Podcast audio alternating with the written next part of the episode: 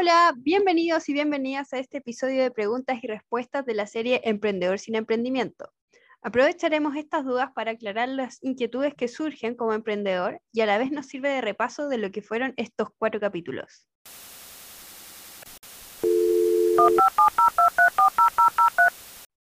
Como siempre, aquí estamos junto a Maggie, nuestra gurú de Odra.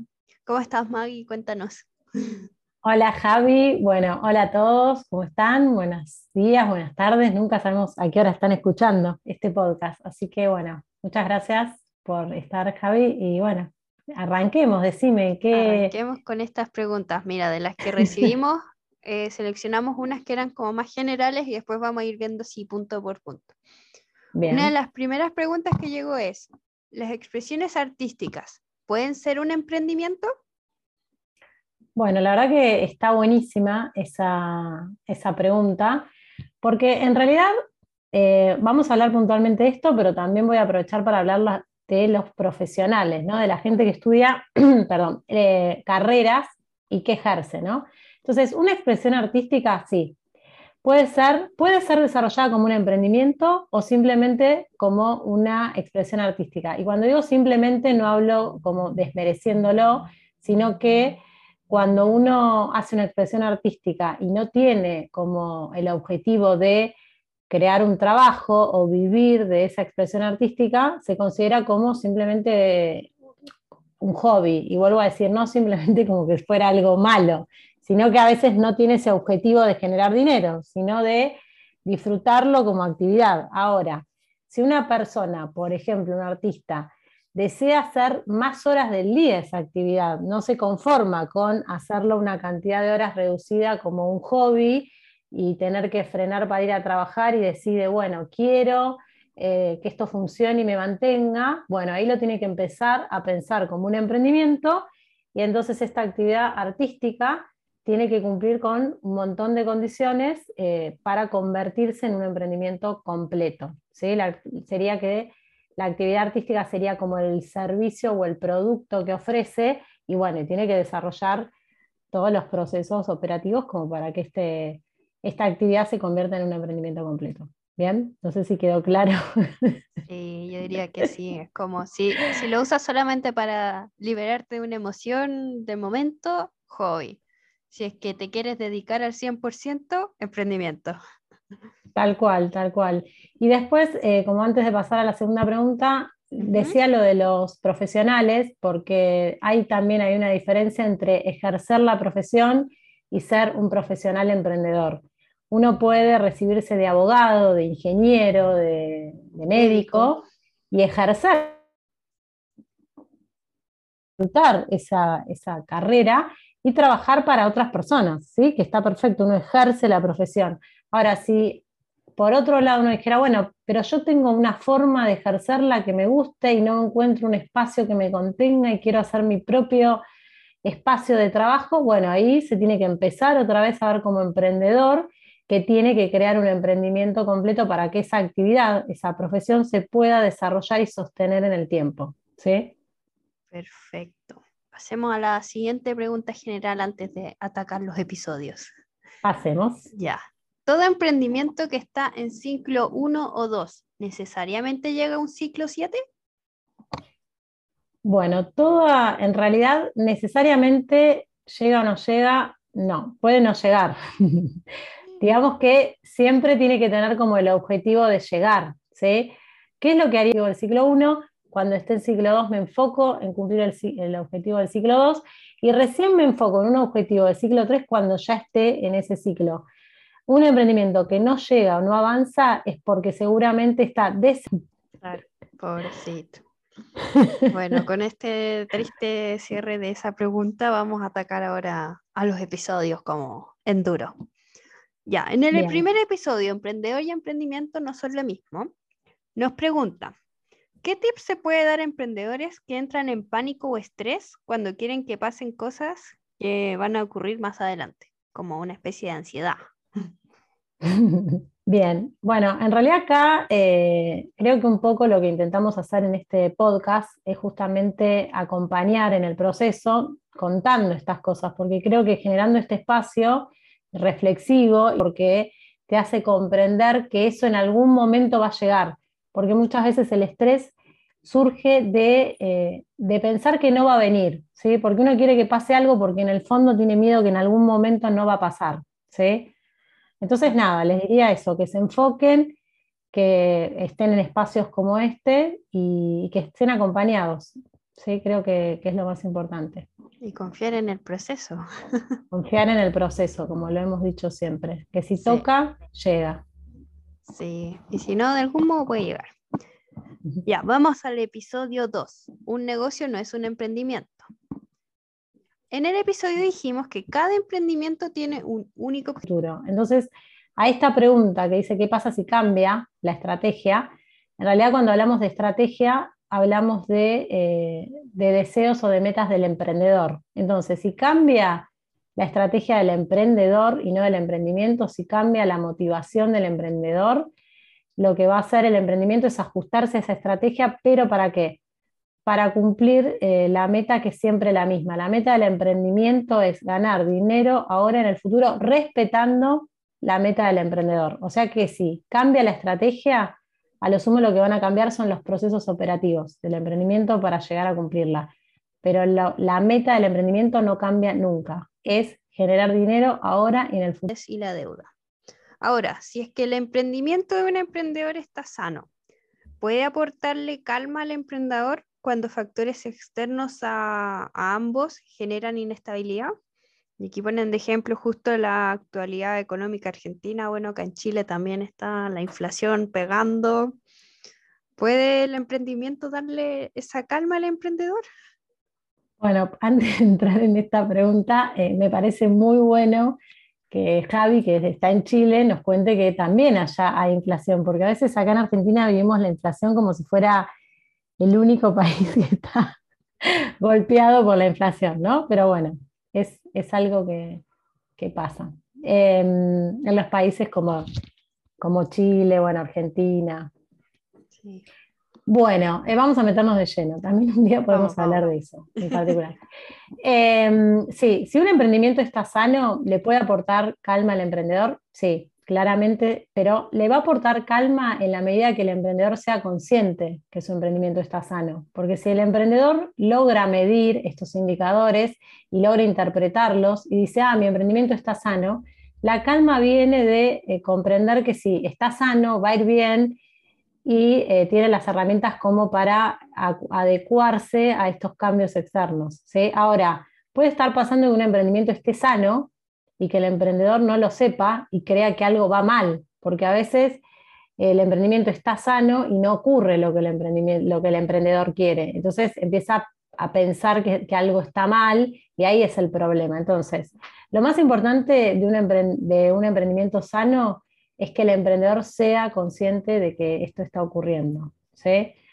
Así que la respuesta concreta es sí, si es consciente de que su emprendimiento está sano, sí va a darle calma, si no, no. ¿sí? No solo hay que serlo, sino que además hay que saberlo, hay que ser consciente de que eso está pasando. Sí, porque si no la psicosis ahí ataca, ataca duro. Tal cual. Ya. Y en el cuarto episodio que tenemos Aprender a Emprender, tenemos cuando un, cuando un emprendimiento es adulto como habíamos hecho esta analogía de que era como el hijo, ¿en qué momento se vuelve adulto? Bueno, eh, en realidad esto me gusta la pregunta porque es como las personas, ¿no? Justamente con, este, con esta analogía. No es que hay un día para el otro uno se vuelve adulto, así como, ay, hoy me levanto, no sé, adolescente y mañana me levanto adulto. Es como un proceso que se va dando. Entonces, en realidad hay distintos ciclos en donde el emprendimiento comienza a tener señales de adultez y, y cada vez se vuelve más adulto. ¿sí?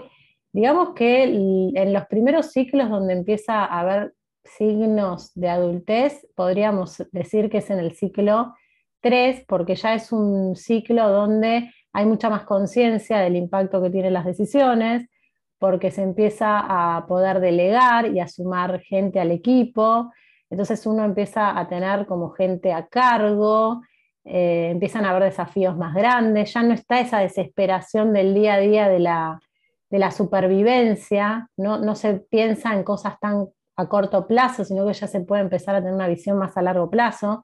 Entonces, iniciaría la adultez en el ciclo 3, pero obviamente que el ciclo 4, el ciclo 5, el 6, el 7, es como que va logrando cada vez más experiencia consciente y esto lo va volviendo un adulto más sabio. Digamos que arranca la adultez en ciclo 3 y a medida que va pasando de ciclo se va volviendo un adulto más sabio, hasta que llega al ciclo 7 y bueno, ahí sabiduría pura. Claro. Otra de las preguntas que, bueno, dentro de, lo que hablaste ahora, respondiste una pregunta que estaba más adelante, pero está súper. Nos piden también que repasemos el concepto de estructura fluida. Bien, bueno, la estructura fluida, lo que hablamos o que yo les, intenté contar, es una estructura que, como la, palabra lo dice, como su nombre lo indica, es algo que tiene las características de, eh, digamos, tiene toda la, estructura como para que algo no se desarme y tenga y, sea mm, eh, consistente, pero a la vez es flexible como para tomar distintas formas si hay algún estímulo externo. ¿sí? Un estímulo externo puede ser esto, una inflación, un empleado que se va, un, un cambio en el mercado. Entonces lo que te permite una estructura fluida es tomar otra forma, adaptarse a este nuevo cambio, pero sin desarmarse, sin perder la esencia, sin perder, digamos, esta capacidad de entender el impacto que tiene cada uno de sus movimientos. Si es redonda y se vuelve cuadrada, una estructura fluida tiene plena conciencia en qué, eh, impactos va a tener en ella misma eh, cambiar de forma. ¿sí? Entonces no hace un cambio así a tipo espasmo, no. Es como que hace un cambio tomando, eh, siendo como, me sale la palabra, como previendo el, efecto que tiene esto, ¿no? Cuando uno pasa de una forma redonda a una forma cuadrada, de golpe dice, bueno, esto va a impactar en quizás, no sé, tengo que traer más gente, cambiar comprar una máquina, bueno, eso lo, hace entendiendo las acciones que tiene que tomar en consecuencia, ¿sí? Entonces, para redondear, una estructura fluida básicamente es algo que a nosotros nos contiene, pero a la vez nos ayuda a ser flexibles. ¿Sí? Y por el otro lado, cuando todo este proceso de emprender, digamos que busca crear un emprendimiento completo. Y decimos que un emprendimiento completo eh, se logra cuando se logra generar una estructura fluida. ¿sí? No sé si quedó claro. Que es como la estructura fluida es la que permite la adaptación a la larga. Es Tal cual, Tal cual, porque en definitiva lo que buscamos acá es encontrar una forma de pensar los problemas y de ejecutar y de accionar haciéndonos cargos de las consecuencias que tienen nuestras decisiones. Em, básicamente eso nos genera independencia y por eso no es que negamos el externo, sino que lo incluimos y eh, nos, nos, adaptamos a eso. Si uno niega lo externo, se pone rígido, tan rígido, que te puedes romper. En cambio acá no, nos ponemos rígidos, no intentamos que las cosas eh, cambien, las incluimos y nos readaptamos a estos nuevos escenarios. ¿sí? Súper. Aquí otra de las preguntas del episodio 4 es el, como el que más dudas parece que generó. Preguntan, ¿en qué momento empezamos a hacer publicidad a nuestro emprendimiento? Ah, bien. Bueno, esto es algo que surge muy a menudo porque mm, hay como una cuestión de que la publicidad fuera la salvación, ¿no? Cuando parece que las ventas bajan, uno acciona publicitando y empieza a tener más, por lo menos más consultas. Y esas más consultas hacen que quizás se venda un poco más. Em, bueno, nosotros lo que dijimos es que la realidad es que como esto es un juego de aprender a manejar la energía y los recursos, es no hacer algo cuando todavía no es necesario. Bien, entonces, eh, siguiendo esta línea de los ciclos, el momento ideal para empezar a hacer publicidad porque toca, porque realmente es coherente hacerlo, es en el ciclo 4, porque nosotros hasta el ciclo 4 nos enfocamos en ordenar nuestra energía interna, en ordenar los procesos, en ordenar, en decidir, en ser conscientes de qué estructura queremos que crezca. Entonces, una vez que llegamos al ciclo 4, donde tenemos algo que realmente está en condiciones de crecer y está ordenado y elegido, recién ahí es, hacemos acciones de publicidad porque entramos en una energía con foco más en lo externo que tiene que ver con expandir eso que yo quiero y estoy segura que quiero que crezca. Porque si uno, yendo a la otra parte, ¿no? en contraposición, si uno empieza a hacer publicidad antes, lo que ocurre es que puede empezar a expandir desorden o puede empezar a expandir estructuras o procesos que no son los elegidos, que no son los que nos conviene. Y como para darte un mini ejemplo, si uno empieza a hacer publicidad en un ciclo, por ejemplo el ciclo 2, donde vos estás empezando a definir tu oferta, tu promesa, lo que vos querés solucionar, y todavía no lo tenés tan claro, y eso lo empezás a expandir, empieza a circular por el mundo emprendedor que vos haces eso y que vos solucionás eso. Y entonces te empezás a ser conocido por algo que en realidad capaz que no es ni lo que disfrutás, o peor aún, es algo que cuando lo empezás a hacer te das cuenta que no sos capaz de hacerlo al 100% y básicamente te prende fuego. Entonces, eh, no es una pavada, es, eh, es realmente poner la energía en la publicidad para expandir algo que está ordenado y elegido. ¿sí? Entonces, concretamente, empezaría a ser ideal eh, en el ciclo 4 hacer publicidad y expandirnos. Me parece perfecto. Y ahora la última pregunta que tenemos es, ¿cuándo la energía comienza a ser hacia afuera? Bueno, esto es un poco lo que, lo que recién comentaba. Hasta el ciclo 3 mm. es como que toda la energía está enfocada hacia adentro, hacia crecer hacia adentro. Es como, como una semillita que nosotros ponemos que primero crea las raíces hacia adentro y uno dice, ay, no pasa nada, no pasa nada, puse la semillita hace dos meses, no pasa nada. Y en realidad internamente están pasando un montón de procesos, se están creando las raíces, se está creando todas esas conexiones que hacen que da estabilidad ¿Para qué da estabilidad? Para que cuando toca y empieza a crecer hacia afuera, hacia lo que se ve, hacia lo que los demás vemos, eh, ahí está preparada para sostenerse. Entonces, la energía hacia adentro es hasta el ciclo 3, donde uno realmente tiene una estructura que te da estabilidad y hay un orden y hay una, hay una conciencia y hay como una claridad de lo, hacia dónde uno quiere crecer. Y a partir de ahí empiezan a pasar cosas, o el ciclo 4, donde viene la energía hacia afuera, que es esta parte más expansiva, ¿bien? donde el foco empieza a estar más mirando hacia afuera y no, hacia, no tanto hacia adentro. Claro, es como una especie de estoy listo para enfrentar el mundo. Tal cual, y además hay una, es, hay que cuidar mucho la, la energía en los primeros tres ciclos, porque es, es el momento en donde uno realmente empieza a crecer pero no se ve ese crecimiento. Y es tremendo porque uno trabaja, trabaja, va creciendo y los de afuera no ven ese crecimiento. Y a veces es como que uno se frustra porque no dejamos de ser personas que nos gustan mostrar y contar y que todos vean. Y en realidad vos ves que estás creciendo, que estás haciendo un montón de cosas y, y desde afuera no se ve. Por ahí todavía no tenés tanto dinero como para estar cómodo, salir o comprarte cosas, o yo, pero en realidad estás creciendo un montón, pero no lo podés demostrar. Bueno, a partir del ciclo 4 es cuando empiezan ya a pasar otras cosas, donde ese crecimiento, además de, de ser real, se empieza a ver. Perfecto. Bueno, y ahí tenemos ya con todas estas preguntas un repaso general de lo que fue esta primera serie. Así que muchas gracias Maggie por resolver las dudas de nuestros emprendedores.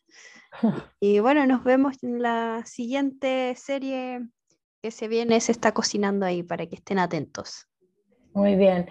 Bueno, muchas gracias a todos y a todas. Y bueno, y para ir cerrando, em, simplemente decirles que este primer, estos primeros capítulos de la primera serie eh, buscamos que se entienda cuál es la, mirada o la visión de Odra, porque justamente el foco principal es esto que decía Javier, entender que emprender es un proceso y que si nosotros somos conscientes de cada una de estas etapas, no queda otra cosa que enfocarnos en nuestro propio proceso. Acá no existe la competencia, no hay que estar todo el tiempo mirando lo que hace el otro, sino lo que hacemos nosotros. O sea, acá hay un crecimiento día a día con nosotros mismos. Estoy en ciclo 1, estoy en ciclo 2, estoy en ciclo 3. Lo importante es siempre estar avanzando hacia el siguiente ciclo. Así que bueno, gracias Javi. Y bueno, ya les contaremos y les pasaremos información sobre los nuevos episodios. Gracias. Nos vemos. Chao, chao.